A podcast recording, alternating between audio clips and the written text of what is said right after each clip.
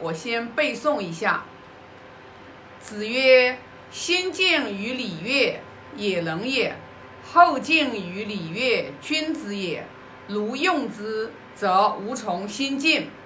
那这一章呢，讲的意思就是，孔老夫子说：“先敬于礼乐，也能也。”就是这里说的先敬，是指的是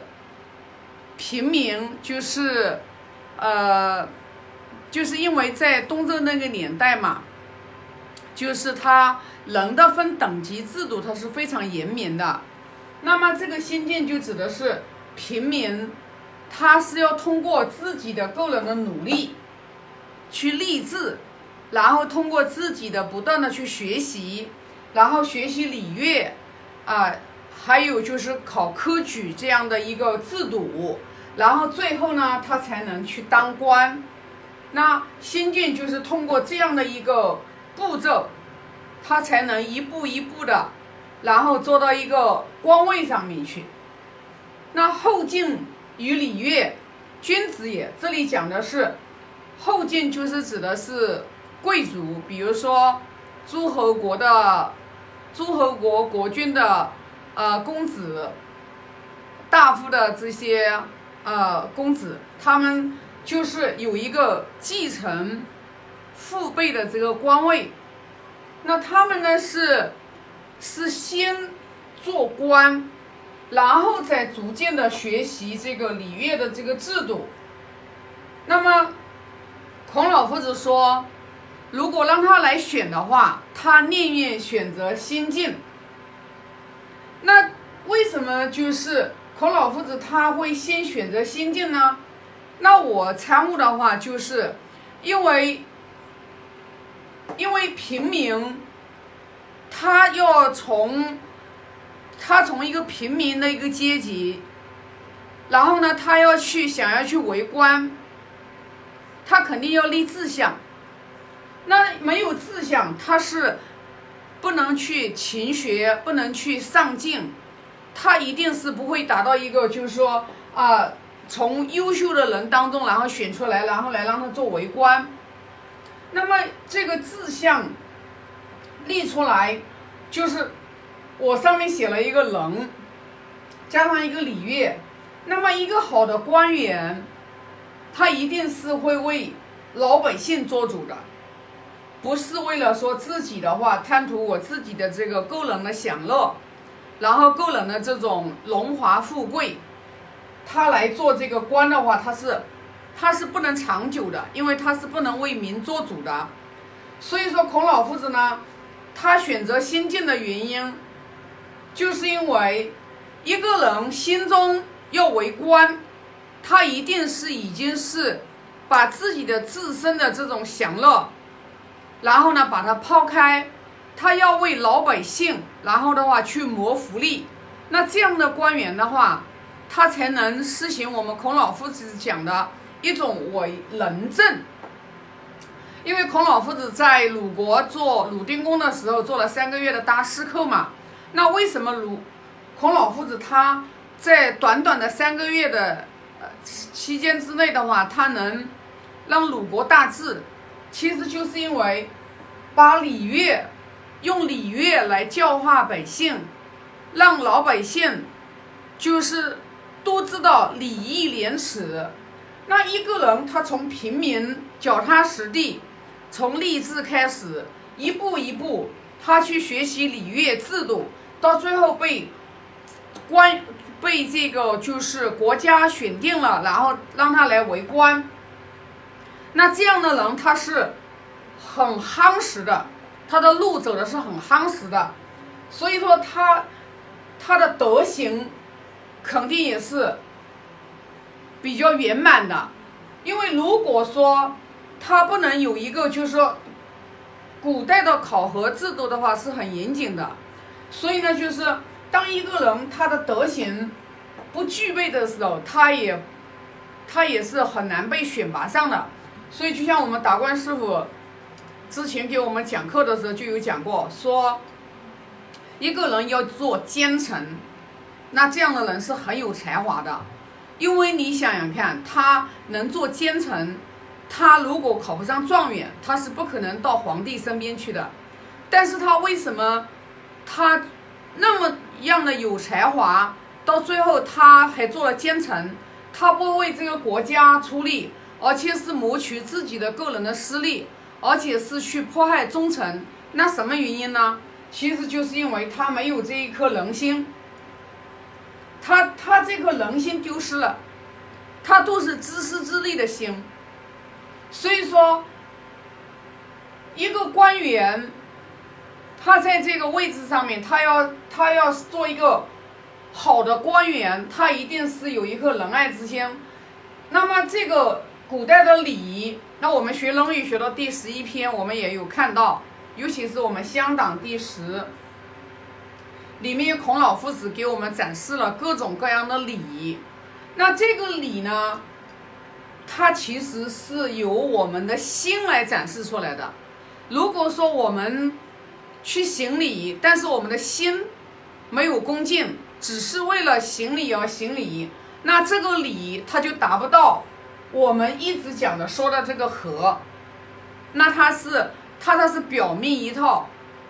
它表面上一套，他这个内心里面又是一套。那这样的人的内心是扭曲的，所以呢。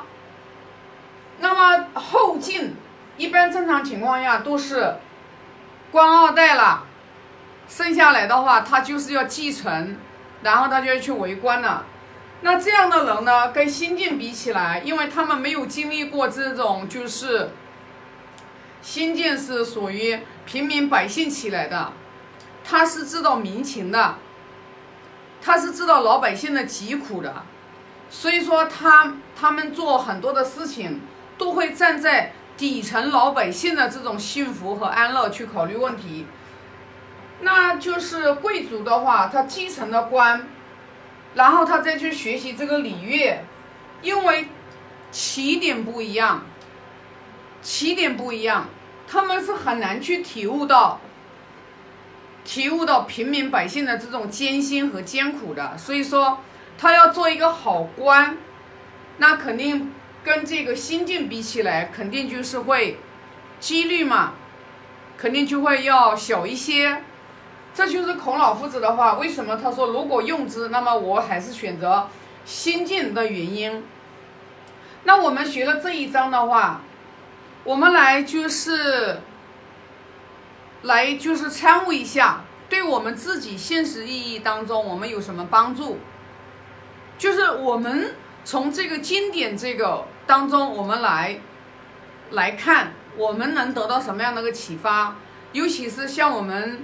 尤其是像我们做企业的，那我们从这里的话，我们也就是说要会从选人这个板块，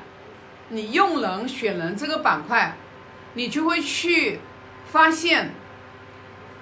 我们用员工的时候，我们其实还是哪怕他一开始他的资质、他的能力。可能会稍微弱一些，但是我们一定会选择那种就是说特别务实、特别敬业，然后这样的人我们去去选择去培养和育人。你储备育人，到最后你就你的企业就无人可用。跟着师傅一起去游学，这个四天其实我自己的成长我是很大的，因为我觉得做一个企业。一个企业的一个成败与否，就完全取决于我们领导人本身自己个人的、个人的修养、个人的道德情操，你个人的与人相处的能力。你你心再怎么善良，但是你的外在的表现形式给别人的感觉就是别人不喜欢，然后呢就是。那么我们也可能会功亏一篑，所以这一次我去青岛湖，我特别的话就是感恩我们啊几位师兄，也感恩我们师傅，因为我自己做管理这么多年，其实我自己知道我自己身上的缺陷，就是我我的性格就是当中，呃，就是之前很强势，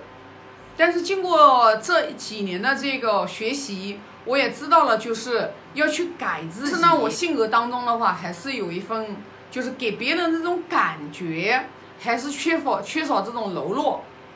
啊，还是有点过刚，所以这刚的成分有点多，性格当中。但是呢，我自己并不知道我自己，所以呢，我就我就这一次我是很诚心、很诚恳的，就是第一个第一第一条就是讲话的语速要放慢。那我今天的这个录的这个视频，我不知道一直看我视频分享的师兄们啊，就是我们的同学们啊，有没有就是注意观察？其实我今天是。呃，语速我是自己比之前我稍微是稍微放慢了一丢丢，那就是语速要慢，不要快。第二个就是语调要柔和，要要柔和一点，不要那么太刚。当然，我因为今天我是第一次分享，也就是说我现在在蜕变的第一次分享，那我相信我在以后的分享过程当中，我肯定会。也会越来越好，就是这个语调要稍微要柔和一点。第三个就是把这个气势，把这个强大的这种气势要稍微内敛一点，不要那么就是太张扬。第四个就是我们在分享的时候，我们在跟与人交流说话的过程当中，我们少用决绝的、非常肯定的、非常决定的。这样的一些词汇，当然呢，如果说有一些是需要给别人信心的这些一些词汇，比如说要需要很肯定的，还是要加，但是少说。所以说呢，就是这四个法门，这四个法门，师傅给我讲了，如果我我我用这四个法门的话，我去修，我就可以的话，就是去注意我自己说话，然后呢，就是。你说话的呃语气，你的你的肢体语言的形态，然后呢，你就会给别人的这个感觉的话，就会会不会像那样子，就是啊，就是那么的，就是让人喘不过气来。所以说呢，我们在与人相处的过程当中，我们学经典的，我们学经典的目的，其实就是要去改变我们自己。因为我们学习就是为了改变，把圣贤教育教给我们的，我们不断的在我们的五轮的关系的过程当中，然后我们去用，在五个轮的关系过程当中，我们不断的去转换我们的角色，然后我们去用，然后呢，达到一个人际关系的一个和。